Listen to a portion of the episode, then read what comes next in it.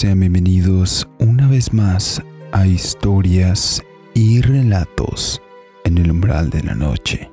En esta ocasión trayendo un relato para ustedes donde nuevamente una persona aparentemente muy susceptible logra percibir algunas presencias. De igual manera en su colonia es muy pero muy común que se escuchen este tipo de historias ya que él también vive cerca del centro de San Pedro Tlaquepaque, en el estado de Jalisco.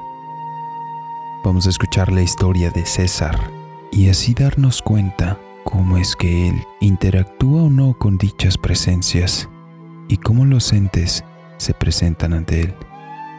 Pónganse los auriculares, suban el volumen y apaguen la luz porque están a punto de escuchar historias y relatos en el umbral de la noche. Comenzamos.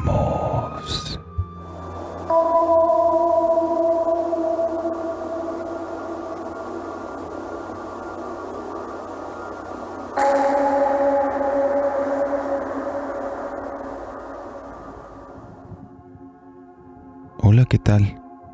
Saludos a todos. Voy a platicarles algunas de las cosas que me han pasado. Recuerdo que aquel día tuve que visitar a la familia de mi novia. Su abuelita había fallecido y tuvimos que trasladarnos a un pueblito en las afueras de la ciudad de Guadalajara, cerca del poblado de Zapotlanejo. Al trasladarnos al velorio lo hicimos con la intención de quedarnos ahí toda la noche velando el cuerpo. La mayoría de la gente se veía bastante calmada y tranquila pues parecía que sentían que la señora recién fallecida ahora ya no estaría sufriendo, por lo que les daba cierta tranquilidad que por fin hubiera fallecido. El hecho de que la mayoría de la familia fuera a velar el cuerpo provocó que algunas de las casas de los familiares se saturaran, pues muchos de los parientes venían de fuera, por lo que nosotros nos mandaron a quedarnos en una casa de las tías. Ese día me había tocado trabajar por lo que estaba algo cansado, y le pedí a mi novia que si me podía indicar dónde dormiríamos nosotros. Me acompañó al lugar y me dijo que ella iría un rato más a estar con su familia, que si se sentía cansada vendría a dormir. Le comenté que estaba bien y que yo trataría de dormir un rato solamente para seguir acompañándola más tarde. Pasé a la cocina a tomar un vaso con agua y sentí el ambiente algo pesado. No le tomé importancia. Pensé que tal vez sería el ambiente de venir de algún velorio. Me fui directo al cuarto donde me habían indicado que podía dormir. Habían adaptado una banca de madera aproximadamente de un metro y medio de ancho con algunas cobijas para que durmiera ahí, y a un lado de la banca había algunos tubos de metal. Aparentemente era un taller, por lo que traté de recostarme con cuidado para no hacer mucho ruido moviendo los tubos, ya que en la casa habían ido a dormir ya algunos niños y personas de la familia. Yo no quería despertarlos. Me recosté como pude y justo cuando estaba terminando de recostarme, comencé a sentirme rígido, me costaba moverme. Abrí los ojos solo para llevarme la horrorosa sorpresa. Había un ente recostado ahí conmigo. No había nadie más en ese cuarto antes de que me recostara, y ahora un ente en forma humanoide estaba compartiendo la misma banca que yo para dormir. Me sentí impotente y asustado de no poder moverme, al mismo tiempo que no quería gritar porque podría despertar a las demás personas que estaban durmiendo. Cerré los ojos para no verlo, pero podía sentir su presencia justo delante de mí. Traté de ponerme a rezar en mi mente, pero las palabras no salían. Entonces traté de comenzar a maldecirlo. Poco a poco salían. Volví a abrir los ojos y pude ver la presencia con mejor claridad. Era una figura humanoide de piel morena, nariz larga y ojos rojos. Tenía un bigote que no se veía tan espeso, pero que se notaba que estaba ahí. Volví a cerrar los ojos y seguí diciendo groserías en mi mente para tratar de que el ente se fuera. Pensé en mí. Voy a tratar de golpearlo a ver si sí se va más pronto. Me esforcé lo más que pude y logré mover mi brazo izquierdo, lanzando un golpe en dirección hacia donde estaba aquel ente. Para mi sorpresa, el golpe se fue de paso a la tabla y golpeó en la banca, directamente hacia donde estaban los tubos, haciendo mucho ruido.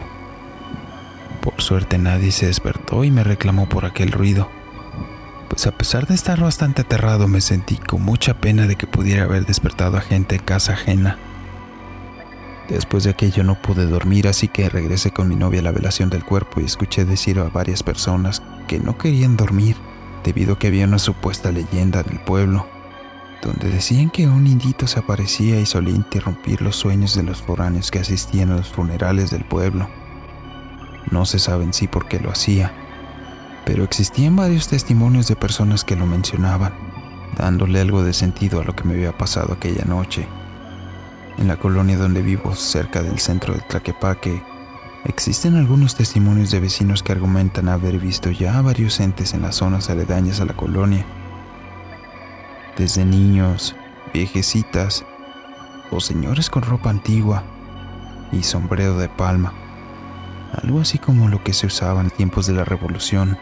Sin embargo, en mi caso, además de que en algún momento pude haber tenido noción de ese tipo de espíritus también dentro de mi casa, es posible notar una presencia en particular. Suelo notar que está ahí debido a que percibo un cambio brusco en la temperatura del ambiente y la pesadez del mismo cambia de forma abrupta en algunas ocasiones.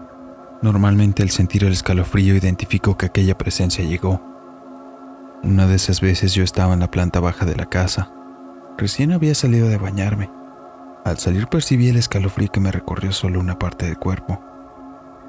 Miré mi brazo y los vellos estaban erizados. Noté por el rabillo de mi ojo en la planta alta un movimiento sutil pero notorio. Alguien se movía en el pasillo y era visible desde la parte donde yo estaba. Pude ver a una figura con cabello negro caminar e ingresar a uno de los cuartos.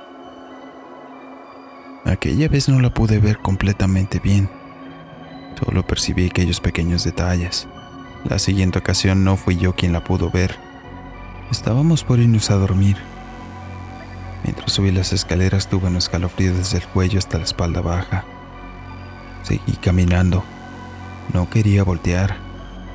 Sabía que si lo hacía podría ver aquella presencia. Así que mejor entré al cuarto y me recosté en la cama un poco. Mi esposa aún no se acostaba y le pedí que me trajera un vaso con agua, a lo que ella respondió que yo venía de abajo, que por qué no lo había traído yo. Accedió finalmente de mala gana y bajó por el agua a la cocina. Estaba recostado esperándola cuando de repente escuché un grito.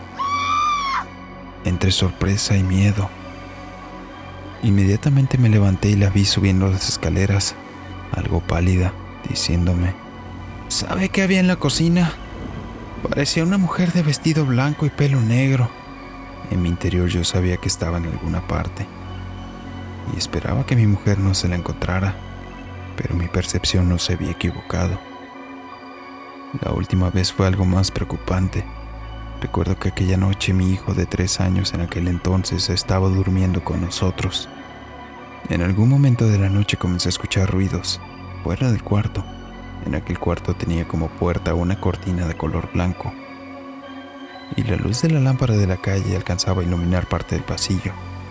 Me invadió un escalofrío tan grande que inmediatamente pensé que el visitante había vuelto. No podía moverme con libertad, pero de alguna forma pude voltear hacia la puerta. Algo se había postrado en el otro lado de la cortina y su silueta era perceptible. Resaltaba su cabello negro y una silueta más abajo. Cuerpo cubierto con una tela blanca al igual que la cortina se alcanzaba a percibir. De repente se escuchó cómo recorrieron la cortina para abrirla. Yo cerré los ojos. Justo el momento en que cerré los ojos, un movimiento a un lado de mí me llamó demasiado la atención. Mi hijo se había despertado y estaba viendo aquella presencia directamente. Yo trataba de hacer lo que durmiera, pero escuchábamos como decía, Papi, mami, mira la señora, no tiene totos haciendo alusión a que aquella presencia le faltaban los ojos. Trataba de hacer que se durmiera y cerrara los ojos, pero no podía. Después vino una nueva frase. Mía papá, no tiene totos, tiene changue.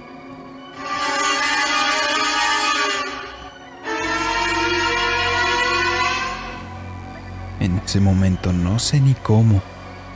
Por fin pude moverme Abracé a mi hijo y lo recosté nuevamente a mi lado y me puse a rezar tan rápido y fuerte como podía en mi mente.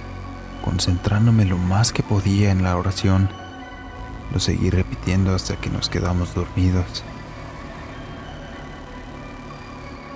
Hasta el día de hoy aún percibo algún tipo de presencias en las cercanías de mi casa y trabajo.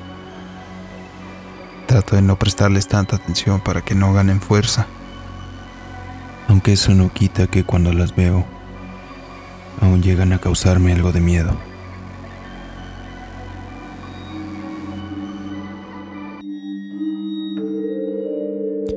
Y así es como llegamos al final del relato. Me parece un poco increíble el tipo de interacciones que ha tenido César con los entes y que aún así trate de no darles tanta importancia para que estos no tomen más fuerza de la que deben. De igual manera cuando César platica de ello, a veces lo hace con bastante humor. Déjame en los comentarios si tú también has pasado por alguna situación similar o conoces a alguien que ya haya interactuado varias veces con algunos entes en su vivienda. En la descripción dejamos la información de contacto para que nos hagas llegar tus relatos y así poderlos hacer llegar a la audiencia. No olvides suscribirte, darle un like y compartir si te gustó el contenido. Asimismo, no olvides que tenemos una historia nueva todos los lunes en la descripción te dejo las redes sociales y dónde más nos puedes escuchar. Yo soy Draco. Muchas gracias. Nos vemos.